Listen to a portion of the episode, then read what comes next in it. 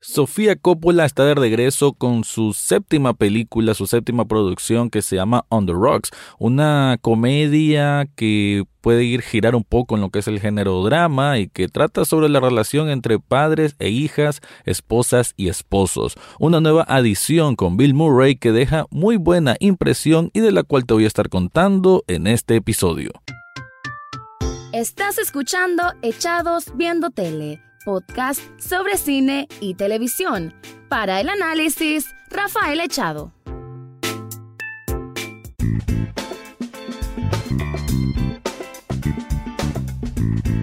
Bienvenido o bienvenida a un nuevo episodio de Echados Viendo Tele, el podcast para escuchar críticas, comentarios, análisis, opinión del mundo de las series y algunas veces de películas. En este caso es una película que me agarró de sorpresa, la verdad que yo siempre trato de mantenerme informado sobre las últimas novedades en el mercado del cine, pero no me daba cuenta en realidad que es Sofía Coppola, que hay que decir pues que una de las cineastas más importantes quizás de los últimos años estaba haciendo una nueva película. Creo que había leído algo, pero quizás no le había dado suficiente seguimiento. Además porque no solo es una película más de Sofía Coppola, sino que es su regreso nuevamente a trabajar con Bill Murray, que ya sabemos la genial que puede ser él como actor, como comediante, como un performance que, o sea, él siempre mantiene un performance súper sólido y aquí lo repite. Trabajó con Sofía Coppola para la gran, gran, gran obra de 2003 que es Lost in Translation, que quizás sea una de las mejores películas de los últimos 20 años y que fue prácticamente también un foco enorme sobre la calidad actoral de una actriz tan consagrada ahora como Scarlett Johansson, por más que ahora solo se dedica a hacer peliculitas de Marvel, pero bueno, ella es una actriz muy muy sólida y quizás parte de ese ascenso a una carrera muy, muy fuerte, muy importante y que esté también nombrada como una de las mejores actrices contemporáneas, es gracias a esa película Lost in Translation, donde ella brilla junto al grandioso Bill Murray para una historia de amor incomprendido, de conexión entre las personas, de conexión eh, muy humana, pero también desde el punto de vista casi espiritual, de cómo se pueden decir muchas cosas sin tener que vociferarlas, sin tener que decirlas. Entonces, esos entendimientos puros y que se dan quizá una vez en la vida y sobre todo en este caso pues porque Lost in Translation transcurre en Japón y creo que parte de la magia y uno de los personajes más importantes que tiene esa película es precisamente las locaciones, el lugar donde es ese ambiente. Ahora digamos que trata de bueno, estamos viendo obviamente una Sofía Coppola casi, bueno, 17 años, casi pongamos casi 20 años después, y se siente una madurez desde ella. Hay que ver de que y Sofía Coppola ha dicho de que en muchas de sus obras imprime un poco de, su personalidad, de su vida. En Lost in Translation, eso también es un reflejo de, su relación eh, de pareja que tenía en, el, en ese entonces. Eh, y ahora lo hace de una manera más madura, pero hablando de relación con su padre. Y estamos hablando aquí de que su padre no es cualquier persona desconocida, es Francis Ford Coppola, uno de los directores más aclamados en la historia del cine eh, responsable de peliculitas como The Godfather o Apocalypse Now. digo obviamente en sentido de sarcástico porque estamos hablando de dos grandes, grandes, grandes obras de la cinematografía moderna. Y en esta historia que es sobre una hija treintañera que está casada con un hombre tiene sus dos hijas y que el papá de ella, el papá de ella que es un un mujeriego de primera, ya es un hombre obviamente mayor, pero que ha gozado de una gran fortuna y que ahora que obviamente ya es jubilado, pues se la pasa de lo más lindo, pues este, usando su dinero para pasear donde quiera ir en Nueva York. Estamos hablando de los lugares más lujosos que pueden haber en Nueva York, en Manhattan, y eso pues se refleja un poco en, en esta película. Sin embargo, aquí no es tan protagonista el lugar a como lo fue Japón en Lost in Translation sino que el protagonismo aquí se da más bien entre esta relación un poco ambigua, um, a veces como que sí existe comprensión, si existe acompañamiento entre padre e hija, pero al mismo tiempo se siente una distancia bastante fuerte. Y es que, aunque, y eso es algo que me gustó muchísimo esta película, que no, no tratan de ser explícitos en cuanto a cuál es la relación previa que hay entre estos dos, padre e hija, sino que te van soltando retazos para que uno vaya construyendo el background sobre qué eh, tipo de, de relación tuvieron de padre e hija. Estamos hablando de un hombre que se separó de su mamá, que estuvo con otras mujeres, que como que no estuvo tan pendiente o tan presente en la vida de Laura. Laura es el personaje que es interpretado por Rashida Jones, una actriz que a mí en lo particular siempre me ha gustado un montón. Ella, y también curioso, ¿no? Quizás por eso también la selección, porque Rashida Jones también vive o digamos que ha sentido lo que es ser una hija bajo la sombra de un gran, gran personaje en la industria, en este caso musical, como es Quincy Jones, entonces quizás un poco de esa dinámica es lo que quería imprimir Sofía Coppola y el por qué la selección de ella como protagonista. Eh, Bill Murray hace el papel de Felix, que es el papá de Laura, y tenemos a Dean, que es interpretado por Marlon Wayans. Me sorprendió, de hecho, ver a Marlon Wayans en una película donde actúa normal, no de payasito barato. Eh, bien por él que es el esposo de Laura. ¿Cuál es la situación? ¿Cuál es el disparador de la historia y en qué transcurre después? Bueno, de que Laura es una escritora, pero que tiene estos bloqueos que a veces tienen los escritores porque ella también sufre como ciertas ansiedades de ser eh, madre, de tener que estar lidiando con las niñas y de alguna manera sentir que su esposo se encuentra ausente. Y es que Dean tiene negocios que, o sea, su, su, trabajo es muy dinámico con cuestión de negocios y le toca estar viajando constantemente. Solo que en una fiesta de trabajo que Dean invita a su esposa Laura, ella se siente un poquitín amenazada con una compañera de trabajo de Dean que lo mira bastante cercano a él y entonces ella comienza como con ciertas sospechas. En eso se involucra lo que es Felix, pues que tiene cierto contacto con su hija y ella digamos que comete el error en comentarle eso de que siente esa sospecha y él inmediatamente se pone a la tarea de, bueno, yo no voy a dejar que a mi hija le estén engañando, vamos, este, te acompaño, vamos a investigarlo y vamos a llegar al fondo de esto. Así que comienza una aventura en que ellos van a estar prácticamente persiguiendo un poco los pasos de Dean hasta llegar a una conclusión que no puede decirse que es una conclusión eh, relativamente específica, pero sí que lo que se disfruta es ese viaje. No me refiero a un viaje físico de un punto a otro, porque bueno, si llegan a un punto a otro, llegan a México, sino al viaje emocional, que significa esta especie de reconexión padre e hija, pero por los motivos equivocados. De eso y más voy a estar hablando en la siguiente parte de este podcast, pero antes te quiero contar algo.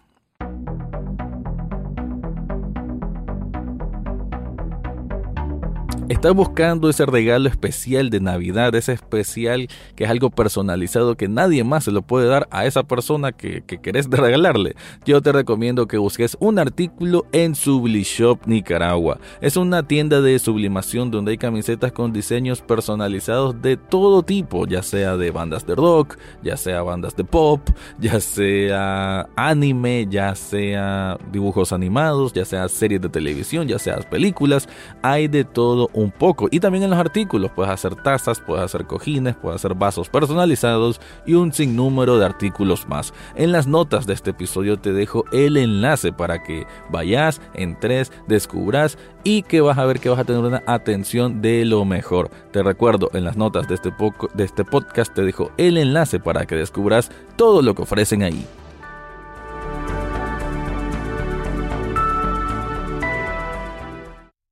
Cuando Laura se decide entonces a hacerle caso a su padre, Felix, de que, ok, tal vez sí, ella en vez de estar bajo la sombra de que realmente es lo que está pasando y por ella tener cierta definición con su propia vida, entonces le dice, está bien, pues accedo, vamos a tratar de investigar al esposo.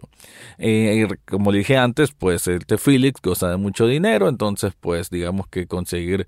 más de alguna información de dónde puede estar el esposo se le hace más o menos fácil. O hacer reservaciones en lugares caros solo porque está cerca el esposo y cosas así. Entonces, entonces en todos esos momentos es que vamos a ver diálogos que eso sí, esta es la especialidad probablemente de Sofía Coppola, que realmente son unos diálogos que fluyen de una manera tan perfecta, tan personal, tan emocional, tan creíbles, tan auténticos y tan maduros, porque creo que eso es una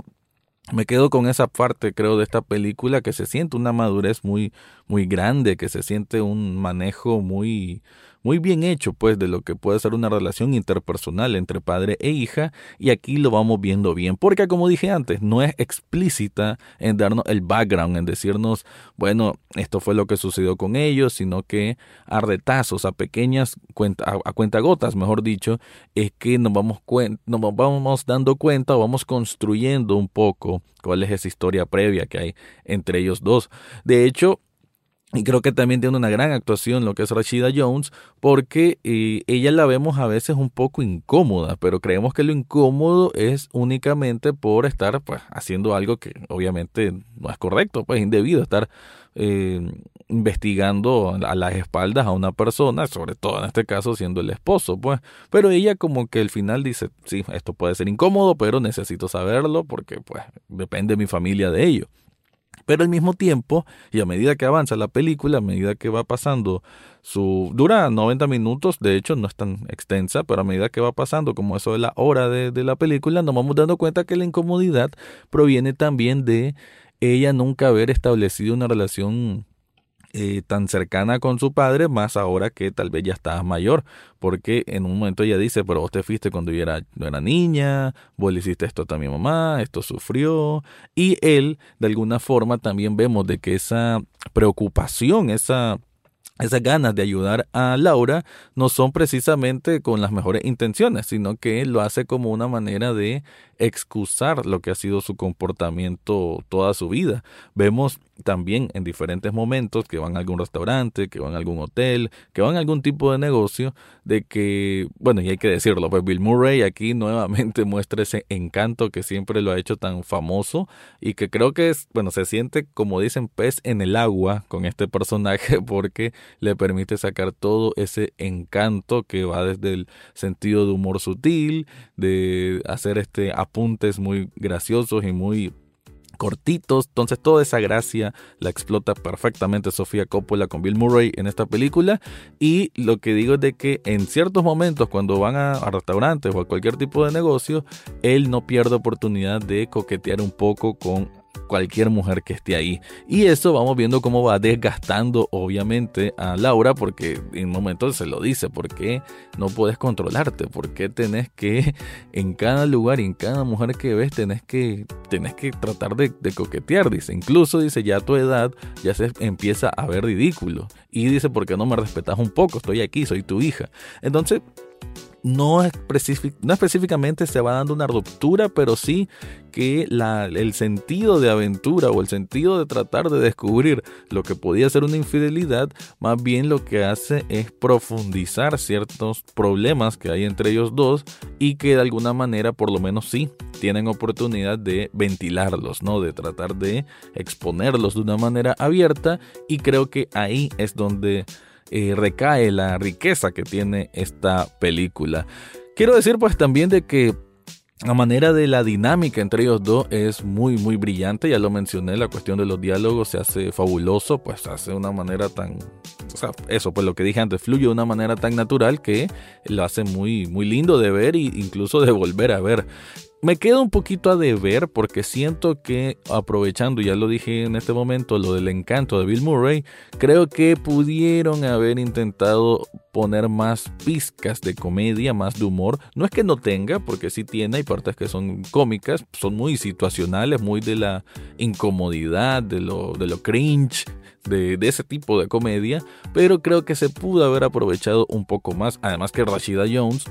yo recuerdo la primera vez que la miré fue por The Office, después por Parks and Recreation, entonces es una actriz más que probada en el ámbito de la comedia y Bill Murray pues ni se diga. Entonces creo que de ellos dos, aunque pues probablemente la intención de Sofía Coppola no era hacer esto un, unos sketch de comedia obviamente, pero sí creo que le pudo haber dado unas puntadas más eh, de refinar, haber refinado algunas partes para que la comedia hubiese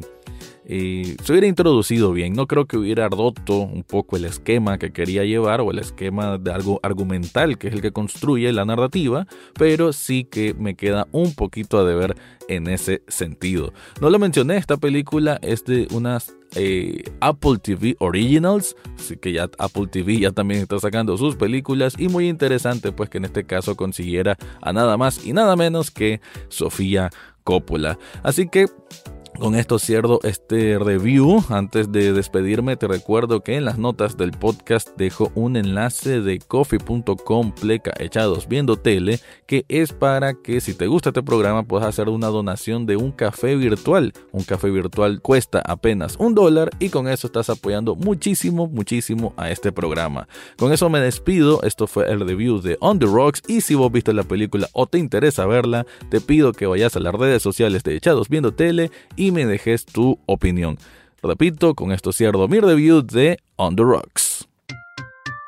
Eso fue todo por hoy en Echados Viendo Tele. Recordá seguirnos en Facebook, Twitter e Instagram. Además, podés estar al tanto de cada episodio en Spotify, iTunes, Google Podcast o hasta en YouTube. Gracias por escuchar y será hasta la próxima semana.